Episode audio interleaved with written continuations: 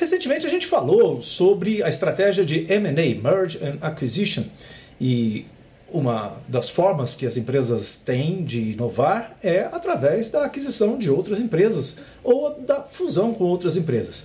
E eu vou contar uma história fora do, da área do agro, mas história bastante conhecida, para depois dar um outro exemplo dentro do agro.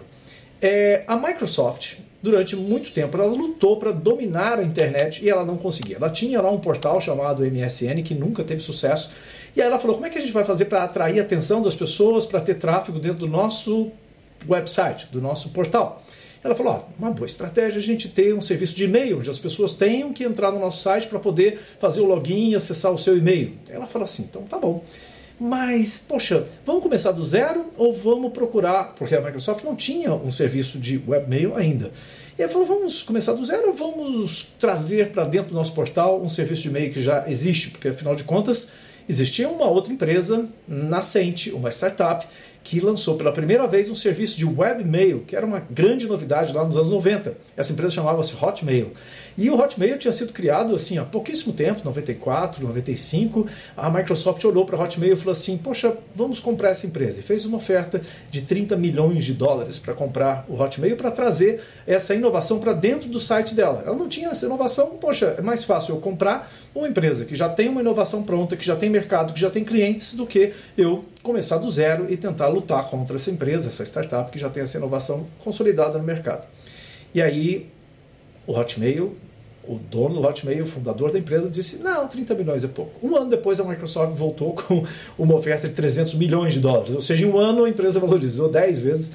Por quê? A Microsoft viu que não tinha condições de criar do zero e conseguir acompanhar o crescimento daquela empresa inovadora que tinha tomado a frente. Ela foi pioneira e ela conseguiu uma clientela muito forte, um nome muito forte do mercado. E aí ela foi lá e adquiriu aquela empresa que tinha uma tecnologia que ela não tinha por 300 milhões de dólares. E desde então, o Hotmail é um produto da Microsoft, que hoje ela transformou em Outlook, em Live, um monte de outros nomes, mas a tecnologia é a tecnologia é, comprada ou adquirida através da empresa Hotmail. Aí um exemplo de uma gigante, Microsoft, que, olhando uma inovação criada por uma startup, falou assim: Poxa, é mais fácil eu comprar essa startup, trazer essa inovação para dentro da minha empresa, do que eu começar do zero e tentar competir com essa empresa que já tem sucesso.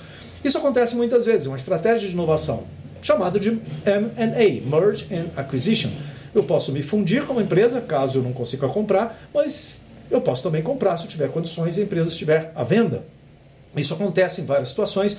No agro isso aconteceu, e eu contei alguns episódios atrás, é, quando a Singenta adquiriu a Strider. A Strider tinha uma solução de, de tecnologia, de software, que auxiliava é, no, na aplicação de produtos como insumos. E, bom, aí o que aconteceu? A Singenta ela gostaria de ter essa solução, porque ela vende os insumos, mas ela não tinha essa solução pronta. E ela falou: bom, vou contratar ou vou pedir para o pessoal da minha área de tecnologia desenvolver isso ou vou lá no mercado, vejo quem tem essa solução e aí eu compro essa empresa, que foi o que aconteceu, uma fusão, uma M&A, com a empresa Strider e ela trouxe para dentro da empresa a tecnologia, trouxe os técnicos, os executivos da empresa que foram para dentro da Singenta e eles então desenvolveram e aprimoraram essa tecnologia para ser fornecida junto com os produtos da Singenta. Então a Singenta passou a oferecer valor agregado. Além de oferecer os insumos que ela já fornece, ela fornecia também sistemas, softwares e outras soluções que eram para fazer o bom uso, o uso inteligente daqueles insumos que ela vendia.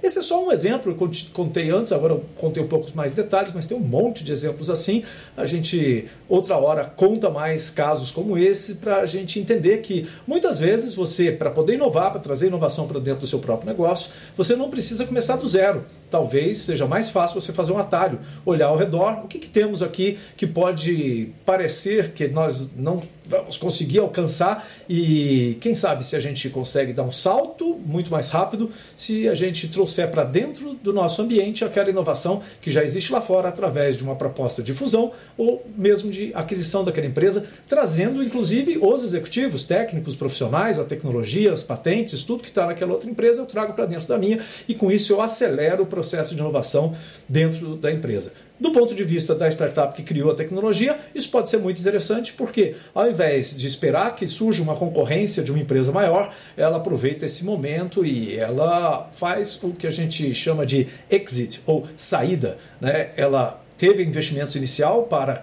nascer e crescer, mas muitas vezes esse investimento ele é feito buscando o momento da saída, o momento em que os fundadores, os investidores vão receber a recompensa daquele investimento que foi feito no risco da inovação. E essa recompensa é o pagamento através da compra e aquisição dessa startup. Essa é, é uma das histórias de M&A sobre aceleração da inovação para você entender mais esses processos de inovação. E a gente fala mais na semana que vem no 100% Agro.